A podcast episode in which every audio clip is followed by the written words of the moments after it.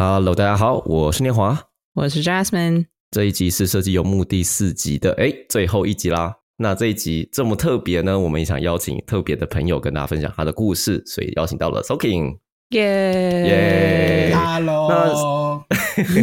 我们想要听听 Soking 自己的职涯，因为大部分游牧的受访者，他们都循着一个我们认为非常常见的职涯的成长方式。读相关的科系，然后就开始了相关的工作，然后一家公司挑了一家公司，直到到了他们觉得自己自信，然后认真的模样。那 Soking 呢，就是有一个完全不一样的风景。他自己从事过游戏业、社群营运，然后那现在是自行创业。那现在他就是一个能够讲 PM 跟 UX 设计各种故事的一个很厉害的，我比如讲是 UX 圈中的 influencer。那他现在是创立了千奇创意设计，也算是 agency 嘛。对，他现在也花很多力气，将自己 UX 的所学回馈于台湾的设计社群。那我想，大部分的人或多或少都有从 Soking 过去的经验中获得一些学习跟成长。那我们想把这些故事再讲详细一些，并且看有没有机会从啊 Soking 的经验中可以拾点牙慧哦。那我们就开始今天的节目吧。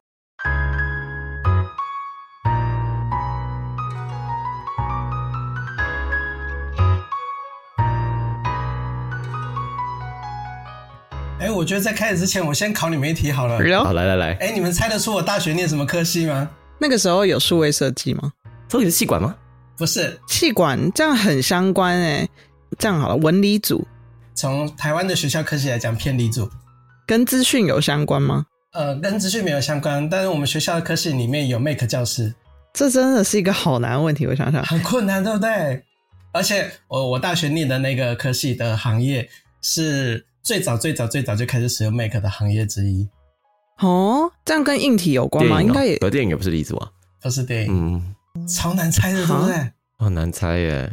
我们是二三十年前就开始用 Mac 的行业，完完全猜不到哎，天哪！来，Soking 公布答案哦耶！我大学是主修印刷，印刷哦，Interesting，哦，印刷是个独立专业哈。哎，我是图文传播系，对我其实是念高职的。就是念印刷科，然后大学的时候，呃，也是念印刷的主修这样子。所以其实我本来的志愿是想要去出版社当编辑。哦，好酷哦！这样子跟 Soaking 一直以来都有的一个是梦想嘛？是写小说是吗？对，写小说有相关吗？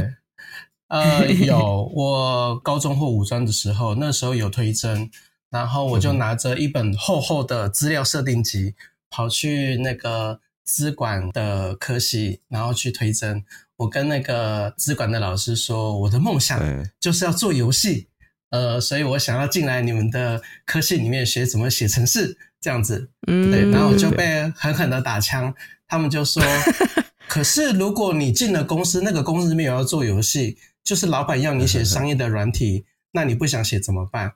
我那时候回答不出这个问题来，因为对我来讲就是啊，我就是想做游戏啊，你干嘛非得要把我规定说我要去做商业软体不可？对，殊不知我现在就在做商业软体这样子。所以老师也没有讲错啦，这个角度来讲。哇，老师是灵媒嘞。呃，Soki，你在那个科系里面做游戏是一个常见的出路吗？不是，因为在我的国中升高中的年代，那《仙剑奇侠传》那个年代。还是 DOS 的年代这样子，嗯，对，所以在那个时候，连网络是什么都还没有很多人知道。那做游戏没有被当做一个正常的出路。请 Soking 简短的介绍自己啊，好的，哎，各位游牧的朋友好，我是 Soking。那大家会认识我，大概是我最近的五六年时间在 Medium 上面有写作，分享我的。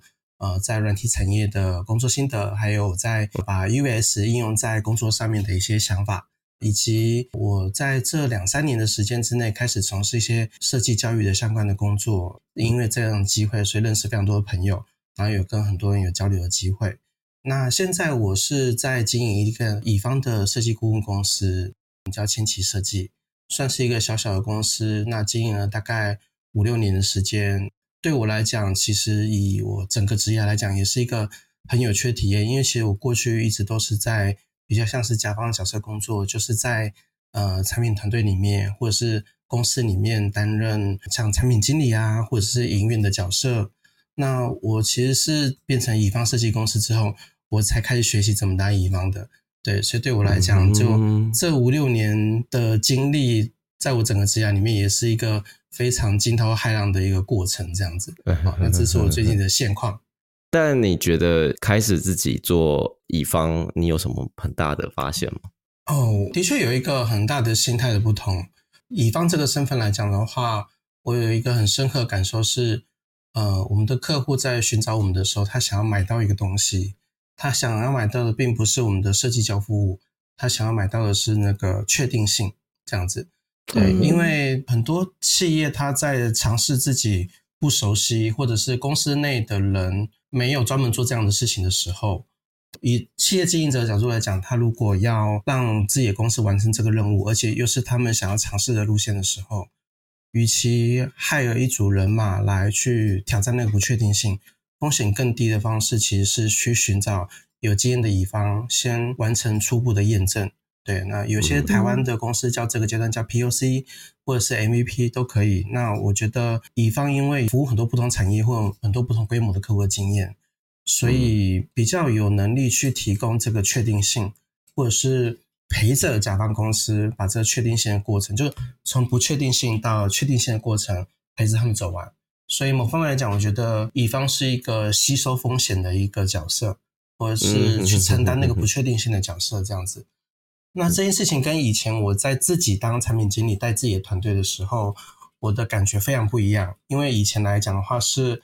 我们公司内部要从老板到我的 partner 要一起承受那个不确定性，我们对要自己去摸索，要自己去决定现在要尝试什么东西。但换成乙方的话，变成是我们要辨识出客户的不安全感从哪边来，然后跟他点出这个问题的框架。那根据这个问题的框架来去寻找什么事情是对他来讲有办法降低这个不安全感的来源。对，那我觉得这是在甲乙两方这个不同的地方工作，我对于确定性、不确定性这件事情的感触比较深。那我反而觉得跟工作流程什么的关系不大。哎，对啊，因为我刚刚原本以为说你为了去提供对方一些确定感。其实我自己想象中可以做的事情，就像是说，把未来我们怎么操作的流程啊、步骤先讲清楚，然后我们最后产出的结果是什么，然后也可能也展现出一些时机。可是就刚刚 Soking 所讲，就是光流程是不够的。嗯，怎么去提供确定感？是，我觉得你在问了一个非常好问题。我曾经为这个问题写了一篇文章，专门做解释。我把客户分成两种维度，一个是有经验没经验，跟有团队没团队。这样子，对，那这件事情对于我们判断我们要拿什么东西出来跟客户沟通有很大的差别，因为例如说完全没有经验，就软体开发经验或者是产品的经验，但例如说他可能本来是补教业者，但他想进网络，那他过去没有软体的开发经验，那一口气就想要做平台，那他又没有 hire 自己的团队，那这个时候就是风险最高的客户，因为以这样的客户来讲的话，你拿了再多的流程、再多的专业的东西给他看。他一样看不懂，他会认知爆炸这样子。那它的对应的就另外一个极端，就是呃，像我们今年有一个客户，他是 NFT，那在做区块链技术相关的团队，那里面都是工程师，然后他们有很多的东西想要验证，那但是他们并没有打算在短期内害了自己的设计团队。那他有自己团队，又足够的经验，很专业。这个时候，你只要很快速的去展示你的工作流程跟你的。设计交付物是什么？其实双方就可以马上取得信任感，马上就可以进入工作状态。对，所以那我觉得这样总共可以切成四个象限。那对于每个象限不同的客户的认知状态，其实要提供给他的说明，或是提供给他的资讯的细腻的颗粒度都不太一样。对，哎，不好意思，我这边有垃圾车的声音来了。超怀念，我觉得不错，我们留着吧。超怀念，咱们就留着吧。我一定要留着，这实在是太美妙了，很有背景音乐的感觉。对我们刚刚讲的，除了现在当乙方的设计服务经验以外，你也花非常多力气在设计教育上面。大家看到你在做的工作坊啊，或你写的文章，都算是这个很大的，或者你现在做电子报，都是这个很大的一个置业的一部分。我们想知道说，那你做这件事情。你有想象中怎样未来的可能发展的方向吗？或者是你正在做这件事情的现在感觉怎么样？我得先讲一个乙方公司常面临的问题。对，那呃，，Justin，你之前有待过乙方公司，可能也会有这个感受。首先，乙方公司它的营收状况非常的不稳定。在台湾的话，业界就是接案的业界会有一个俗话，就是说做乙方不是饿死就是累死。对，那因为工作的淡旺季，那个忙碌程度真的差异太大了。像我一两年前有一次，我们暑假整整一个月，刚好没有案子，然后我们就 close 一些案子之后，就大家就集体放暑假一整个月这样子。对，然后忙的时候可以忙到同时有九个案子在跑这样子。天哪！对，那。一个案子进来到，就是从开始谈到签约到收头款，然后验收到尾款，我们曾经有长达例如一年半的的这样的经验，那甚至有发票开出去九个月后钱才进来的状况，所以乙方的现金流非常的不稳定。传统的做法都是接更多的案子，然后你用更多的案子去养那个现金流，但是用更多的案子，你就有一个状况就是。你必须有更多的人去，或者说让你手上最资深的人去扛更多的案子，让他公司的现金流可以稳住。那这样就会形成一个恶性循环，因为资深的人在这样的情况下面，他会感觉工作越来越麻木，然后他就会想离开。以设计工作来讲，他就没有成长的空间。呃，我有非常多的朋友是经营乙方的设计公司，或者是呃资讯的接案公司。那重复的状况，我们看了很多次之后。我希望自己现在也经营乙方公司的话，我希望能够找到不一样的方式。那所以讲完这些之后，我才能够回来讲我怎么看待教育这件事情的。呃，前面刚有聊到，我其实开始写部落格分享我的工作心得之后，我收到了很多朋友会私底下来询问，或者是就是 email 往来来讨论一下他们遇到的一些困境。那你知道吗，因为我过去是产品经理。当产品经理遇到一个重复发生的问题，但市面上看起来没有一个好的解决方案的时候，就会忍不住想：这是不是一个应该要被解决问题？它有没有价值？然后它的市场有多大？它的受众需要的是什么？就是忍不住就会开始调查，我就开始计算，对对，去计算、去调查、去做问卷、去访谈大家，到底你遇到了什么问题？为什么我明明看到市场有需求，我明明看到。很多人在这一条路上走，但是大家都遇到各式各样的痛点。这样子，我觉得如果我是从一个小的 MVP 产品的角度来看的话，那我就忍不住的想要去验证看看这个问题值不值得被解决。这样子，好，所以后来我就用教育的这个角度切入，想去处理看看。那一开始我也没有打算把它规模化，所以我就从举办工作坊开始。那不知不觉到现在已经走到第三年了。以现在来讲，我把教育这个产品，它同时担任几个角色。第一个是我们家的设计师开始这两年开始有 hire 新的人，啊，然后所以我需要一套我们家自己传承的工作流程，来去让新人进来之后，还有一个体系跟我们是同样工作方式。那第二个是，当我遇到有很多业界的朋友，他们希望我去分享经验的时候。那第一个是，我会希望是明确的、有结构化的知识体系，可以呃让他们有很明确的收益，而不是我去演讲而已。其实我不是很喜欢演讲这个形式，因为我会觉得大家就是来花一两个小时听完，好像就没了。那我特别喜欢用工工作坊的形式去让大家实际去操作，实际去体验，说大家在讲的 US，如果你应用在工作上面，你是操作起来是什么感觉？呃，另外一个就是角度，就是呃，当我把它当做一个产品在经营的时候，我会希望它有基本的商业模式，因为有明确的收入，才能够支持我继续投入资源跟我的时间，呃，来去从事这个我喜欢做的事情。因为我也从教育这件事情上面获得蛮多的成就感，然后我把当做一个呃我的产品在经营，所以对我们来讲，就是它让我们公司的工作流程更有结构化，然后。我把它当做一个是我在专案的空档期的时候，我可以透过教育的这个产品线来去填补我工作的空缺，然后帮我们公司创造一个稳定的现金流。那另外一个就是我在跟业界其他不同的朋友，或者是呃业界其他的公司在做交流，或者他们有需求的时候，我可以呃有一套有结构化的东西可以输出，让他们能够对 US 这一件事情能够更理解。那我把它变成一个企业内训的一个产品，大概是这样子的结构。嗯嗯嗯嗯嗯。So，你怎么看现在呃台湾整个产业的 UX 状况？因为当然这几年又有一个流行讲法是 UX 又到一个饱和的阶段，但但这可能是个假议题啦。因为从饱和这个事情，我在六年前可能都听过一次了。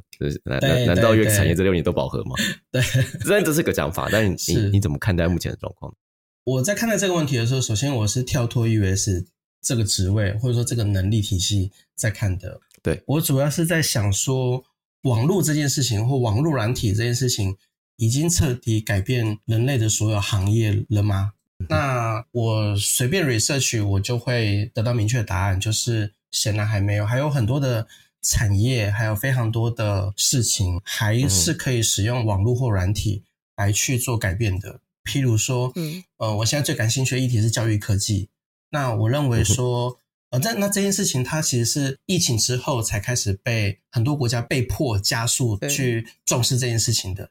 但是，我觉得科技辅助教育，或者是在教育的过程里面大量的使用科技元素或网络或软体的元素来混搭的这件事情，我觉得还在非常早期。因为以台湾现在的线上课程来讲，我我们都笑称说，这个还在教育电商的阶段，就是。有菜单，然后你买了一个东西回去啊，就不管 user 了，这样子就是教育电商。对，因为电商也是出货了之后你不退货，它就结束嘛，对不对？就跟以前卖那个课程 VCD 一样对，我觉得本质上没有什么不同，跟你在 Amazon 买东西没有什么不一样。那我觉得教育在网络上还处于很原始的状态。呃，这只是一个举例，可是有非常非常多的行业跟企业运作的方式都还。有很多的机会可以用网络或软体来做改变，所以既然这件事情还有这么大的空间，我就不认为说 US 已经饱和了。因为 US 饱和的意思是说，网络软体这件事情已经没搞头啦，没有成长的空间啦。对，所以我是这样子回退来看的。因为某个角度来讲，我的自我认同里面，我是先认同自己是一个从事网络工作的人。然后在自我认同说，US 是我的技能组合之一。OK，只是现在特别耕耘这一块这样子。嗯，是。OK，对，周平之前你有针对就是设计的学习者做一个普查跟问卷，要也跟稍微大家介绍一下里面发现了什么。我先讲一个比较惊悚的发现啊，但是这个仅限于台湾地区啊。US 入行的门槛很明显的观测到提升了。就是各个公司在五六年前的话，可能还接受有工作经验或者是 US 部分是菜鸟的人，但如果你在现在这个时间点，就二零二二年的这个时间点，你要去面试，你的 JD 里面有 US 相关的描述的话，他们会期待你是在商业案子里面有实作经验的人，并不是说你做一个 side project 或者是呃参与一个读书会。你就可以宣称自己有 US 方面能力。现在不认这件事情了，但是虽然入行的门槛提高了，但是天花板也上升了不少。因为呃，说实在的，在台湾以前的话，就挂了设计的这两个字的相关的工作，薪水大概在月薪六七万台币，就差不多封顶了。你资深工作者，你做到这个程度，你已经很难再上去了。那除非你去更大的集团担任更高层级的主管，这样子。但是现在我们会看到说，有一些国际级的新创，他会把开发团队、设计团队放在台湾，然后他们是很愿意给呃资深的设计师非常好的配，这样子。对，那例如说从呃年薪大概从一百二到一百五，我甚至有看到两百的，但是两百不是常态，破百的 年薪，这已经是有很多在台湾海尔资深设计师愿意开的价码。但在以前的话，你可能必须要是。工程师或 PM 或管理职，你才有办法到这个程度的年资的年薪这样子。对，那我觉得基本门槛提高了，对入行的要求提高了，但是在网上职业发展的的上限也跟着提高了。嗯，我会觉得有这个明确的感受的变化。这个对于新手入行的确是比较相对不利的。你怎么看现在想入行的人，这些人脸谱长什么样子呢？我最细腻的 persona 版本有定到六个版本，但我现在主要是用两个 persona 这样子。第一个 persona 我们是定义说他是学生的时期，他就念相关的科系，或者是他的所学，他的学校，例如说像那个 Jasmine 是图资，然后在学校的时候，老师或者是学长姐会有机会回来做一些分享，让你启发了说，哎，原来我现在学的领域，或者是我的学长姐们。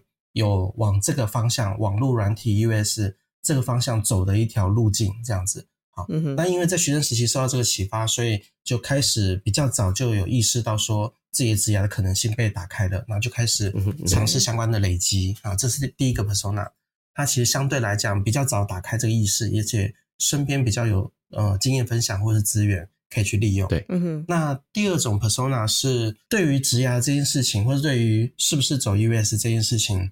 他到了时间快不够了，已经出社会了，甚至已经做了第一份工作了，然后才开始意识到眼前的路不是自己想走的，或者是不感兴趣。那因此他想要重新的思考自己的职业。那呃，US 变成他的选项之一，这样子。嗯，那在这个时候，他会变成是从零开始，在没有人脉、没有就是基础的训练，甚至不知道要去找什么样的公司应征。的情况下，其实从从零开始，要在很短的时间之内就呃有机会摸到入行的门槛。那我讲很短的时间，大概是一年左右。原因是因为他们如果一面就业一面去准备，那通常会拖拖拉拉，最后就放弃。所以有一些人会意识到说，他必须要专心的去上课，专心的去累积作品。但是这样子光是烧自己的存款，或是会承受家里的压力。在这个情况下很难撑很久的，没错。对，所以我们的调查的时候，我们发现大概撑一年就是极限了。就是在这个过程里面，你承受的是自己对自己的压力，然后你家庭对你的期待，然后你会看到你的同学已经毕业一两年之后，你的同学有些人已经开始在职涯上面有一些成就了，然后你还停留在原地，甚至是归零，从零开始。那这些压力都会促使这些人动机不断的被消减，那最后就消失了。对，大概是这样的差别。从学习的角度来讲，你有觉得第一种跟第二种有怎样的差别吗？其实这两种我们都见过非常优秀的同学，对，甚至我们家自己在找实习生的时候，这两种都有遇到过这样子。对，那我会觉得第一种就是身边相对有资源的人，他。焦虑感虽然感觉比较低，但是他不一定会对自己很有自信，对，因为他即使已经呃知道自己是在有资源状况下持续的往前走，但是他对于诶真的进入职场是怎么样，这个职场是不是适合他的，其实还是要经历过一两份工作之后，才有办法有属于自己的想法。那肯定的，对啊，而且感觉这批人因为身边有类似的状况的的前辈或者是同辈。也会有一些同才压力吧，就是会觉得说，哦，别人做得到，然后别人乖乖走这条路，就是可以到达那个目标，为什么我做不到？那种感觉的焦虑感也是有的，对，比较感可能更明显一点。对对对，对对对对对，念华讲这个很好，就是那个比较感，那个比较感会非常明明显。那我们讲完第一种之后，那第二种呢？第二种的话，我先讲一个它看起来的特征呢，就是它的弱连接非常的少。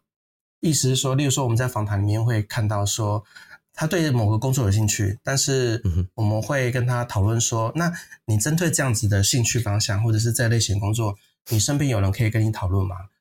大部分的人可能身边没有人可以跟他讨论，或者是可能只有一个两个这样子。那一个两个还不是做 US 相关工作，还是念平面设计的朋友这样子。对，就离得非常远，但是。身边有人是从事设计工作这件事情，对于第二种的 persona 来讲，非常是没有什么弱连接的。嗯，但他们也不敢在社群上发问。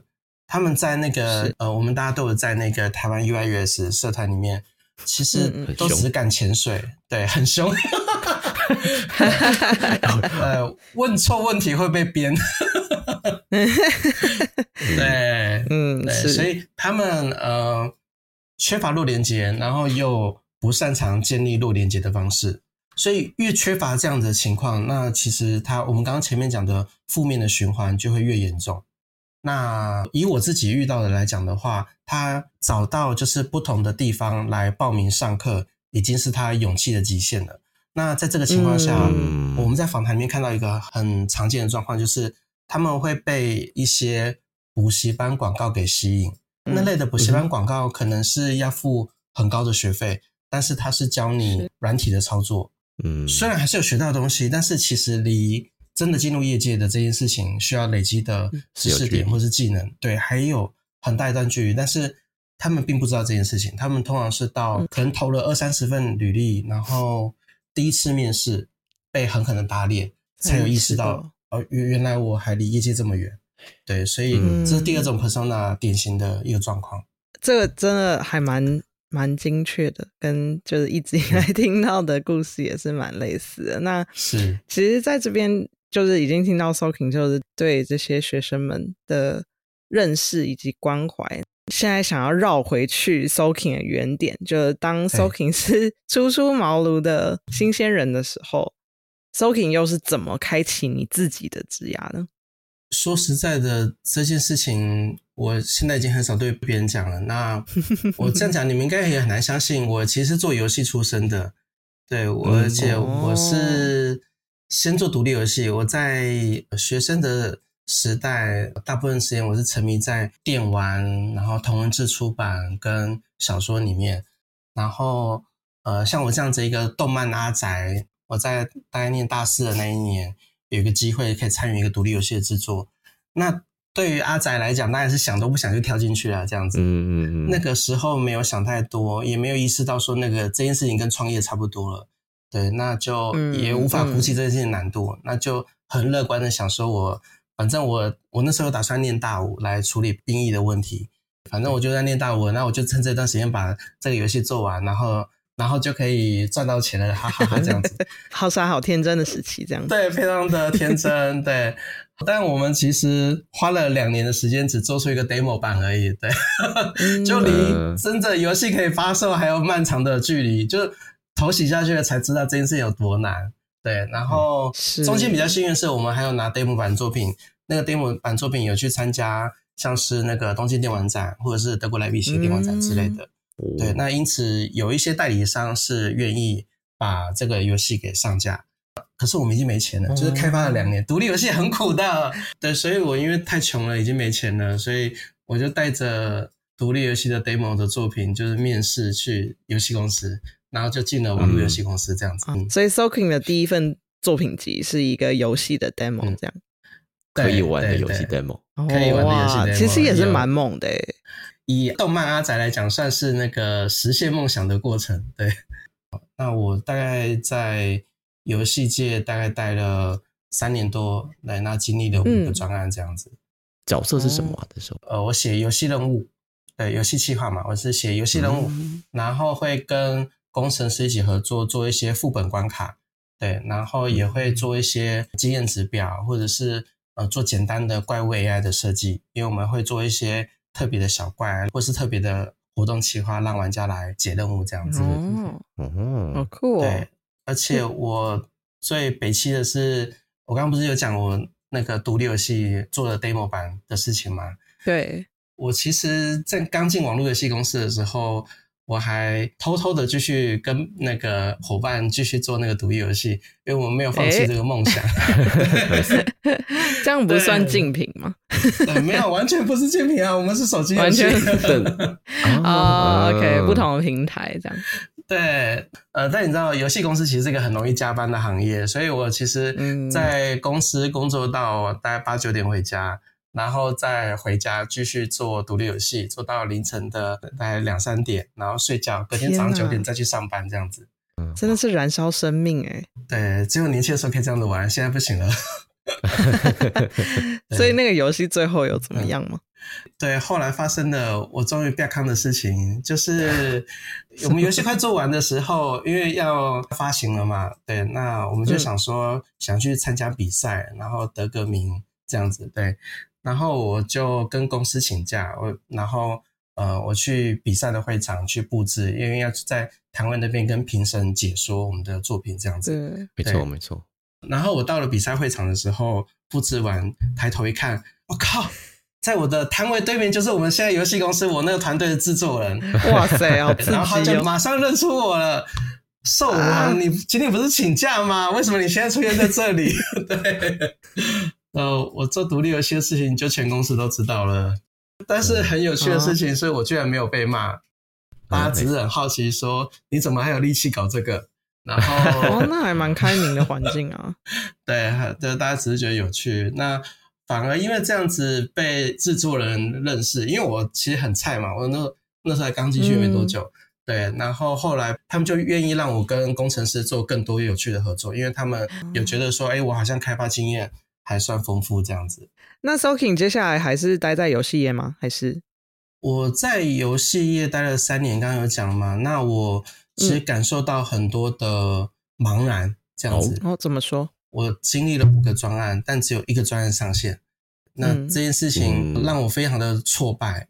而且很多的前辈对我来讲很厉害，因为我进去里面之后，我看到了很多我从小玩他们游戏长大的那些前辈，在那个游戏公司里面，对，像什么《炎龙骑士团》啊，《仙剑奇侠传》啊，就是有制作过那些很有名的游戏的前辈在那里面。但是公司一大，其实就有很多呃人跟人之间的政治问题，然后跟其他的业界的朋友交流，我也发现说，哎，因为那时候的台湾的游戏公司。呃，有自制研发能力的就那么几间，其实情况很类似，所以我就算跳来跳去，我也只是在类似的环境里面工作。嗯，所以后来我就开始思考，我是不是还要继续待在游戏圈工作？嗯，对。然后在这个时候，因为有一个机会，所以我就到了网络圈。对，那这个机会是因为我从学生时代就开始经营网络，然后再当论坛的版主。那所以对于台湾的动漫圈、同人圈这些事情就蛮熟悉的，呃，因为这样的关系，所以当时日本有一个影音平台叫 Nico Nico，那他们正在寻找台湾区的营运，对，那一直找不到人，对，所以呃，有一些前辈就来询问我说，有这个机会，我愿不愿意去担任？那这个就成为我第一个进入了网络公司的一个机会，这样子，对，所以我进入网络公司一开始是当。影音平台的营运，哎，可是他们现在是台湾要找第一个在地的人，为什么是找你啊？因为我在那时候很有名啊。等一下，他们是透过论坛找到你的吗？还是你说有 connection？对他们透过两个 connection 来帮忙找人，那那两个 connection 都推荐了我。哇，哇，很有趣！你是透过社群的力量，让你找到下一个工作，跟可以说你的你的职涯的一个转折点。对，你觉得那时候你是做对了什么事情啊？这也太厉害，因为你这基本上是靠你 reputation 找到下一份工作的。其实我也不知道我那时候做对了什么事情，大概 就是嚣张吧？啊，不是，因为整个学生时代都在同人圈跟动漫的场合大量出没，对，然后。到处参与活动，然后在网络上很活跃，就是常常发表一些很嘴炮的嘴炮的观点，这样子。可是，在社群上活跃跟知道你的工作能力，这好像是两码子事。他们是怎么去建立说对你的信心？我在进入游戏公司的时期的时候，也同时在跟那个学生时代就开始一起经营网络的朋友们，然后一起成立了一个新的网站。对，因为我们。在本来的网站里面，我们的流量越经营越高。那有了自己的想法，我们希望用不一样方式来经营经营网站。对，所以我们就自己出来架站，然后成立了一个新的创作创作论坛，是针对动漫相关的领域的创作者的一个论坛。嗯，对，那那个论坛经营的越来越成功，后来流量非常高，就是在。台湾来，当时的台湾来讲的话，大概有到网站的前五百名。所以，因为我有这样子的一个业外身份的关系，所以在那个时期来讲的话，动漫相关或者是同人相关的领域的话，认识的人就非常的广阔。对，所以就有非常多的人脉。嗯嗯，对。针对网站营运这件事情，应该说网站营运是什么样的一个概念？就是在当时你需要做的事情有哪些？说实在的，那个时期社群经理这个概念还没有出来。对，那台湾大概只有企划工作这样子一个职位的概念。好，所以我那个时候就只有抓一个核心的感觉，总之就是会员数量要变多这样子。对，因为以我我如果是经营自己的网站的话，会员数量变多，呃，就会有影响力，有了影响力，你要办活动才会有人参加。但那个时候其实没有什么商业模式的概念，只有这样子很粗浅的想法。那到了呃 Nico Nico 这个影音平台的时候，其实公司日本公司那边也没有给我什么具体的指示。呃，因为那个时候他们从流量上面分析，发现说台湾其实是他们那个影音平台海外的最大的流量来源，这样子。那因为流量变大了，所以他们呃觉得说是不是应该要有个人在当地去照顾当地会员的需求，但他们也不知道那是什么，对，所以就是先找个人在那边再看情况。那我也是在这样的情况下 自己去想办法，看看能够做什么事情。就是具体来讲，我那时候做的事情非常杂，比如说跟各种动漫厂商去打交道，然后后来我自己想到说，哎，我可以帮他们写动漫新闻稿。我就去出席他们参举办的各种活动，去拍照，去做直播，去写新闻稿，到后来变成一些呃，有一些声优或者是一些呃日本的动漫相关的歌手来台湾的行程，都会发新闻稿或者发媒体的邀请来给我们。然后后来，因为那时候呃，日本来讲的话，初音那时候如日中天，就是很红很红的时候。嗯嗯。然后 Sega 他们出了就是初音的音乐游戏的游戏机。想要在那个西门町的万年摆第一台游戏机这样子，对，那我们就跑去跟 Sega 提案说，我们可以帮你做直播活动。那个时候是二 G 网络的时代哦，没有那么方便的无线网络哦。然后我们在那个时候要做网络直播的话，我是要提早一个月跟中华电信签一条 T One 专线到那个现场去。对对对。然后我还跟那个万年的汤姆熊去申请说，我要在你这边做直播活动，所以你要从哪边给我一个电话线的接口，让我去牵牵网路线这样子。对，就是在这么哈口的状况下面来办那个网络直播活动。哇，现在办网络直播活动好方便啊！可恶，手机拿起来就可以了。对对对对对，好梦幻啊！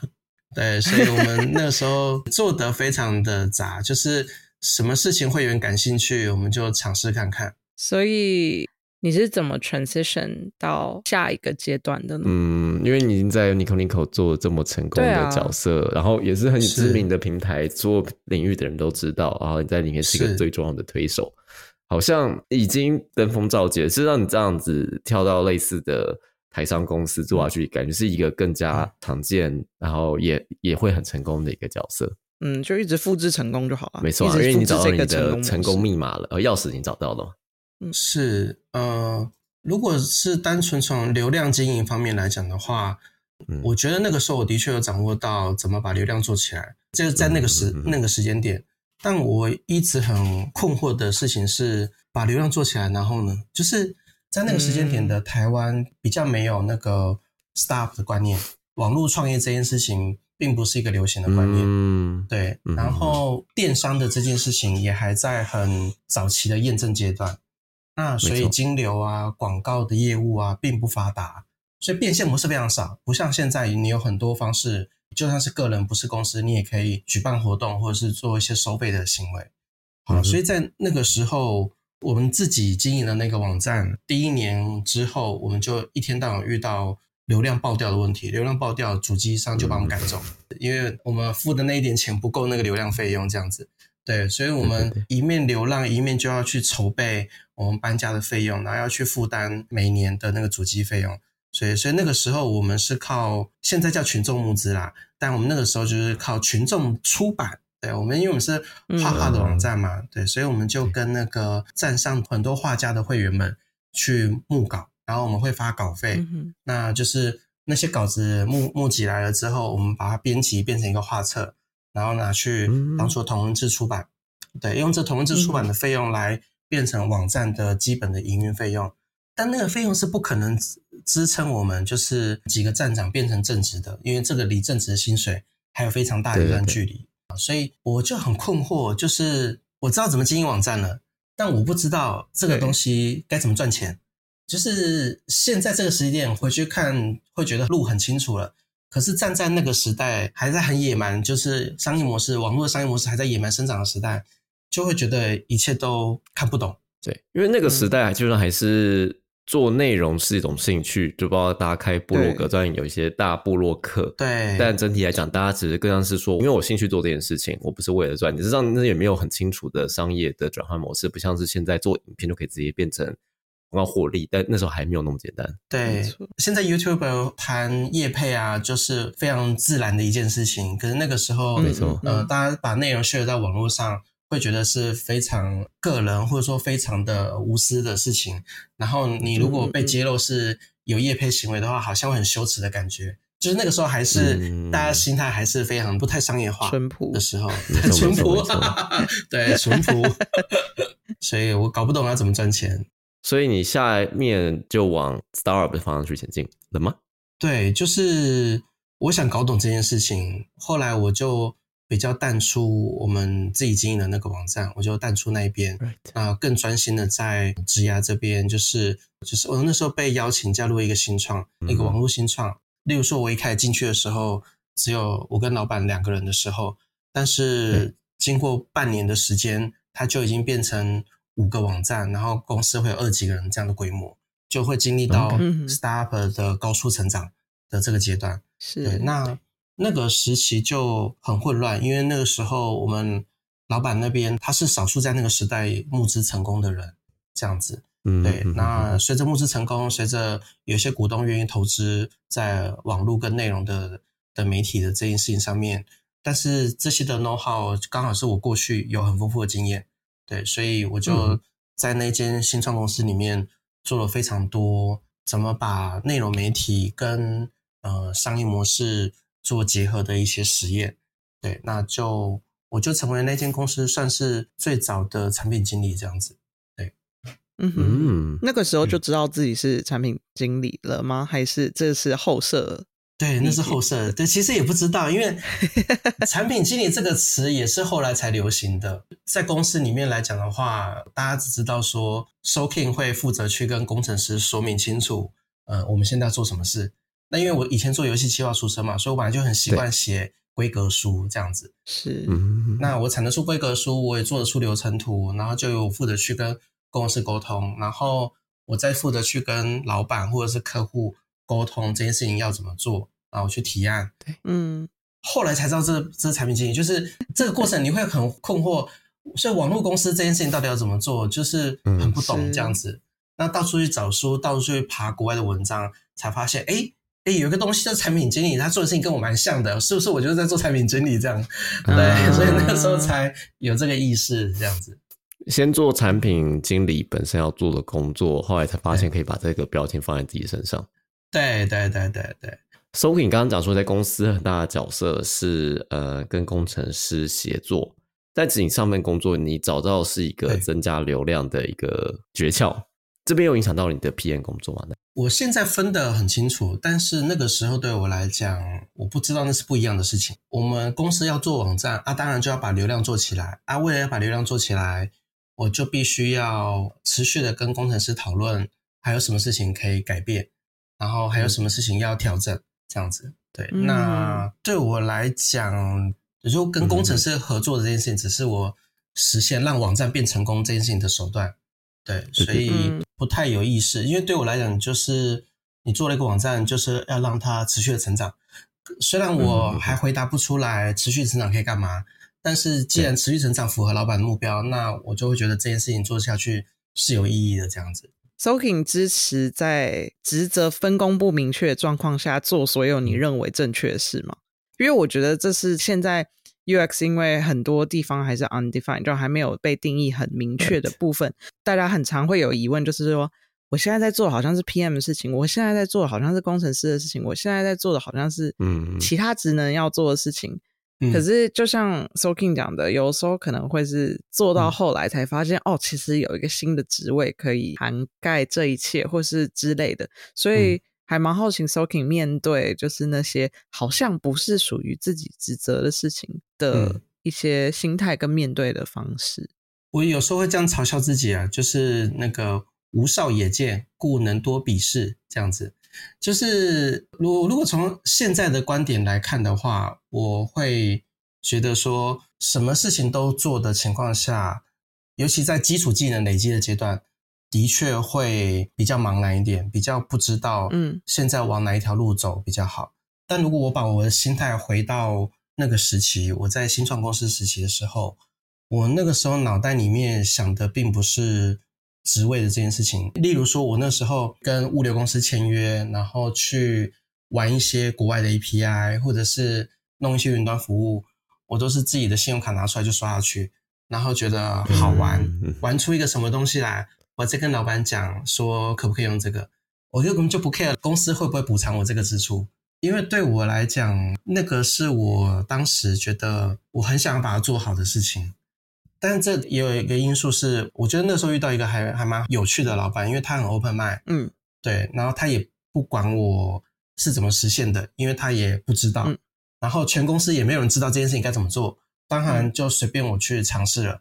那那我尝试完了之后，再试着让别的同事或者试着让不同的专案也能够做这些事情。嗯，所以在这个情况下，我也没办法定义说我的职位的工作范围到哪里为止。我觉得那时候是混沌状态的原因。那如果是现在的心态，像我现在的心态的话，我会讲说，我现在是比较专业化的心态，因为我会期待说，嗯，每件事情我跟你的合作关系，我们在整体，我们也知道我们的专业互相交叠的地方，但我们可以讨论一个我交付给你是交付到什么程度，然后你就可以接手。但这已经是现在的心态了，但我也觉得是在你遇到的业界的人普遍的专业水准都已经提升了之后，才有办法在两个陌生人之间达成这个专业专业合作的共识。但是在整个业界还会很混沌的时候，大家都不知道怎么样这件事情可以怎么做的时候，那个专业化的东西是没办法产生规则的。这让我想到另外一件事情、哎，就是优思那时候只是他最早的社群是不是叫做 UX 研究，不叫 UX，它只是叫网站企划嘛。对对对，嗯那现在想吃网站企划这个概念，在现在大致就可以把它拆成两个角色，就是营运的这角色出现了，然后当然规划角色也变得更加专业，然后设计就变成另外一个另外一群人，而这地方是变成每件事都是有不一样专业的人出来做，所以感觉一个庞大没有定义好清楚的概念，现在变得越来越专业化，所以的确是看到这个网站事业专业化的这件事情，哎，对对啊对，这件事情是嗯整个业界一起进化的。我觉得这职位是被发明出来的。那绝对是。嗯，是啊。那酝酿了这么久之后，Soking 决定创业了，这又是一个什么样的故事呢？我得先说我在新创公司的那一段历程，虽然做了非常多的事情，有一些成功的，但也有很多的挫败，而且自我怀疑越来越深了。我举其中一个例子，有一个股东投资的一个内容网站，然后嗯我们也为他打造了一些电商的模组的商业模式，然后随着老板跟股东对于未来发展方向就是有分歧，所以股东撤资。那我大概花了七八个月把那个网站的流量给做起来，也开始在呃签很多厂商的合约这样子。然后在这个时候我，我辛辛苦苦做的东西就被 shut down 了。嗯嗯，对，那在我我的那个网站被 shut down 了，隔了两个礼拜之后，我收到了马来西亚的读者的来信，那就有点担心的口吻问我们说：“哎，很久没看到你们更新了，你们发生了什么事情吗？”这样子，你知道那个时候对于那个还很不甘心的我来讲，我觉得又感动，觉得自己有做了有人记得价值的事情，对，可是又很不甘嗯心。一记重击，因为我前面聊到我进新创公司，我就是想知道我到底要怎么做网络，然后赚到钱。就是我想搞懂商业模式这回事，但到了最后，我觉得我还是没有搞懂。嗯其实那时候我会怪罪到老板身上，我会觉得我做的很多努力，而且我不是被 shut down 一个专案而已，我在那里面被 shut down 好几个专案，对，啊，有一些做成功的，有一些做失败的这样子。好的，所以那个时候的我来讲，累积了很多的不甘心，我看不清楚是为什么这件事情是失败的。然后这个自我怀疑越来越深之后，就忍不住就出去创业了，这样子。对，所以后来有嗯三年的时间是去创业，就是跟在新创的公司工作时期认识的同事，那我们有五个人一起跑出去做健身有关的 App 的产品，这样子。为什么选择是健身的 App？这是很很明确的一个 目标呢？对，但这也是一个很愚蠢的目标。怎么说？听起来很有故事啊！天啊，对我们其中有一个伙伴，他以前就是在进软体产业之前有当过健身教练，有这样子的一个背景。那他们其实很想鼓鼓吹我做游戏，但我已经经历过游戏产业了，所以那个时期我对于独立游戏要做起来这件事情，我是充满悲观的。对，而且我也自我怀疑很严重嘛。对不对？所以，我其实我不认为在这个情况下面做做独立游戏还能够赚到钱。别到了，我就是从那个坑里面再跳出来，我不想再跳回那个火坑了。好，所以我们呃选的另外一条路线就是做健身的产品。那我还是被当做 PM 的这个角色在使用。对，那我之所以说走这个路线非常天真，其实就是说实在的，我那个时候其实是不信 US 的，因为那时候也没有 US 的概念。嗯，对。那我那时候是一个。数据派的产品经理，就是我什么东西都看数据，对，那不就 A/B 测试，要不要看数据？那不然就是凭我的直觉，这样我觉得这样做是对的。OK，很 TK 啊，陨石开发，对，陨石开发，对我觉得这样是对的，往那边走吧，直觉派。好，但其实前面的我们的聊内容你就知道，我从小是一个动漫的阿仔嘛，对不对？我不运动啊，我不健身啊，那我怎么知道健身？就是 work out 这件事情，你要做成一个 product，嗯，这要做什么东西？我其实根本不懂这样子，对。然后你离使用者本身非常遥远，对我没有办法产生同理心，我根本没有任何的 insight，我们就乱做这样子。对，那我自己投广告啊，那我们我们那，就其实我那时候做了大概三四个 app，然后其中一个主力的 app 是飞轮的 app 这样子，对。那我自己操盘投广告，那个时候。我投 FB 广告，我就发现一定会 错赛。我们那个 app 就是付费 app，对，那大概三美金，但是我要投两百多块台币，我才可以买到一个转换。那这随便算都知道，我们钱烧光了也不会有，也不会赚到钱啊，这只是一个可怕的循环嘛，对不对？好，所以就是我们就疯狂的撞墙，就是我们自以为是的做了觉得很不错的产品。然后，嗯，推到市面上之后，然后用尽一切，我们以前对于流量可以做起来很自豪嘛，对啊。可是，那是在动漫圈，那是在我熟悉的内容媒体的领域。可是我现在跑来了健身的领域，我根本不知道流量怎么做起来，我做不起来，因为我根本不知道该怎么做。然后我也没有这方面的懂面的话，所以我也没办法做内容行销，我也不知道怎么样子投放广告，或者是我也不知道该怎么做 to B 的厂商的行销交换，全部都不知道。是。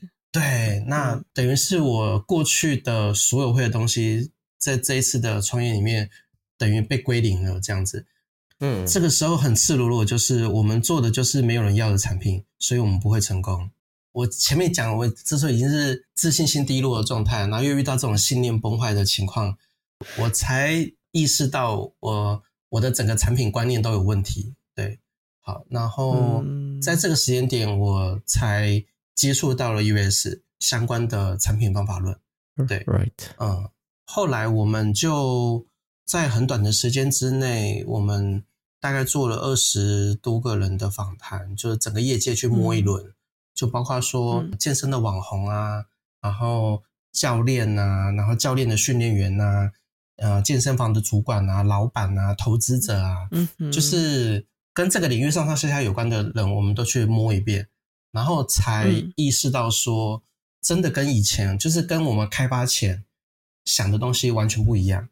那我如果直接用数据来讲，前后的我观念改变，就是后来的话，我我们终于发现了那一款飞轮的 App，它其实有一个核心族群，因为我们从很少量的使用者数据里面，我发现有一群人他下载之后真的会天天用。嗯，那后来我们透过研究发现说，哎。原来是在台湾有一票是三铁的族群，嗯，对，三铁族群，他们因为会有冬季训练的需求，或者是天气不好的时候室内训练的需求，所以他们其实呃，如果是自己在家里训练的话，会很无聊，或者是没有一些人帮他配菜单，那并不是每个人都有足够专业帮自己配运动的菜单的，对，那所以我们的那个 app 它做的足够专业。然后又不会太超过，又不会太困难，所以难度就刚刚好，很适合他们的需求。但这个市场很小，这市场根本不可能养活我们团队的。对，所以虽然我已经被现实打打脸打醒了，但是其实以时间点来讲，对，已经晚了，有点太晚。对，所以已经很穷了这样子。后来才出现一个转折，就是因为我们做这些运动、健身还有飞轮相关的 App，我们做了三年嘛。那其实健身产业非常的保守，健身产业其实不太信任外面的厂商，他们都是关起门来，健身房呃健身的领域就这些厂商自己在玩。对。那我们做了之后，然后有一些教练开始愿意相信我们，然后也有一些。就是健身房的品牌就意识到说，哎，我们是玩真的，就开始开始把我们当自己人。对，我们开始跟他用共同的语言在讲话，我们了解他商业模式，他也觉得说我们我们是想要真真的想要做这个产业的人，这样，所以后来才拿到了一个，就是在那个时候来讲是蛮资深的一个瑜伽的大品牌的合作案。那我们帮他开发整套的营运系统，因为那时候。美国那个时候，呃，SoCycle 跟 Flywheel，呃，已经爆红了，所以那个风潮有流到亚洲来。看到那个，对对对，他看到这个趋势，就是新的健身房的趋势。对，那他们希望按照这个感觉，在亚洲也可以打造一套。对，那但是他们在健身房的领域找是找不到人帮他们做的，所以就找到我们来合作。对，后来我们跟他合作了之后，大概花了。大概六到八个月把第一个版本给上线。那他们后来也做的还蛮成功的，就是台北的第一个点做成功了之后，他们就拿到了阿里巴巴的投资。然后后来去北京跟上海，就再各开了一个点。我就是那一整套系统的第一个 PM。做完这个案子之后，我就离开了我们团队，就因为我已经穷到不行了，对我就回去上班了。这样。嗯那之后就会进到呃，我们开始认识 Soaking 的这段阶段了。可是为什么？因为你看，你过去有这么多经验，刚刚我们提到了网站的营运、社群的经营、游戏的开发，甚至嗯 PM，UX 是你最后才碰的东西。为什么是 UX？那我对产品这件事情的信念，在那个时期被摧毁过。然后透过呃了解国外是怎么做产品的这件事情。然后摸索到 US 的这个领域的相关知识，开始在我在创业的过程里面大量的使用。对，那我离开团队之后，还是去找了工作。那我在在别人的公司里面当了几年的产品经理。那在那个时期，我就大量的把 US 的能力在那个时候运用在我们的专案上面，开始越变越越成熟。但我也发现了一件事情，就是呃，我在当 PM 的时候。所以我非常热爱产品设计的这个规划工作，但是 PM 其实一天到晚在开会，你可能从早上跟老板开会、部门会议、主管会议、跨部门的协调，然后如果我还想做用户访谈的话，哪来的时间啊？对不对？那很多时候都是夜深人静，我大概晚上八九点的时候，我才有时间，终于一天的会议坐下来，然后开始做我们所谓的，例如说资讯架构的工作、流程图的规划、写规格文件。可是说实在，这个时候你的脑汁已经不新鲜了，对，认知资源经过一整天的消耗，你其实这时候已经是脑残状态了。你写出来的东西，你做流程图、做个 wireframe 都会很多洞的，对。那你隔天拿这些东西去跟你的团队、去跟工程师、设计师讨论，一定会被戳爆。这样子，我觉得常被戳爆。对，那我就很困惑，就是那这件事情我不做的话，谁要来做？就是我们刚刚讨论到的那个职职位分工的问题。那个时候我特别有感觉，那我也开始认知到说，我的职衔挂了 PM 这么多年，我在做这个这些事情过程里面，我更加的意识到，比起人跟人的管理、credit 的管理、进度的管理这些事情，我更喜欢单纯的去享受，就是说，哎，我在研究这个题目，这个题目该怎么变成产品，我要怎么把它产品化，我要怎么去验证它，对。但是这件事情，如果我们在当一个公司的产品经理的时候，你其实大部分心力是花在别的地方，你没有办法做刚刚讲的这一连串事情。但我又觉得那个是做产品经理最快乐的事情，所以我就很纠结。对，那这件事情我纠结到没有答案，后来我就离职了。对 我常常 纠结到没有答案的时候，我就离职，就重新的思考我到底要干嘛。对，那离职之后，呃，莫名其妙的。很多过去的朋友找我问我说，我能不能用兼职的方式去帮忙他们。我那时候也没有想太多，因为对未来也没有什么规划，所以我就就开始乱七八糟的兼职。然后我在这些兼职里面发现说，呃，我也可以投广告，我也可以做人家的顾问，我也可以做做很多事情。但是我好像还是更喜欢做 US 做产品设计的东西，所以我的接案范围就从乱接案就开始现说现说现说，到现在，嗯，我常常跟大家。呃，在讲我在做的事情，就是这一是一路一路线索下来的这样子。而且我们一路跟 Soking 把这十年甚至二十年台湾的网络生态一次看了遍。我觉得这个故事最有趣的，对我来讲最有趣的地方就是，你看现在 Soking 在 UX 社群里面，不然在社群的影响力啊，或或者是经营能力，其实也跟你过去的经验也非常的相关。那也不用讲，是你过去做这些所有事情，都是变成你之后跟大家分享，或者是可能甚至是课程内容的一个养分。对对，所以这部分我觉得非常能够展现说，就是 Soaking 这样子可以不断的 cross，不断的发现，不断的寻找自己的定位，最终也变成一个舒服的模样。这是一个很棒的一个故事。我觉得这也是给大家，假如是在做人生寻找的路程中一个很好的一个参考对象啊。所以感谢 Soking 今天的分享，这个是游牧限定，很多人不知道 Soking 的过去。游牧限定，这个是我以后不想游牧限定。以后有人问都来听游牧这一集，就可以听这一集啦。我把我把剪的好好出去了，没错，耶，太好了。节目结束之前呢，还特别想邀请讲者，就是有一个什么 call to action 想跟大家分享的呢？我现在很。主要是在沟通的对象，就是对于 US 的职涯，不管你是想要入行，或者是从事这份工作的过程，你开始产生一些迷惑的朋友，对，那我会希望透过我的写作或教育的这件事情，能够累积一些资源来帮助你们，对，那所以如果是还不太认识我的朋友的话，可以订阅我的电子报，那我每个礼拜都会。写篇文章跟你分享我在工作上面，不管是顾问工作或者是产品设计顾问工作的一些心得，或者是有一些朋友问我的问题，我会透过电子报来回答。对，那会希望这样子的资源可以给你有一些启发，或者是让你在呃面对这些混乱的迷惘的时候，有一些讨论的话题。Very nice。那这个一样订阅电子报链接放在资讯栏，大家可以过去再看一下。那今天节目也差不多到这边告了一个尾声，感谢大家今天的收听，我是念华，我是 Jasmine，我是 So King，拜拜，拜拜，拜拜，拜拜。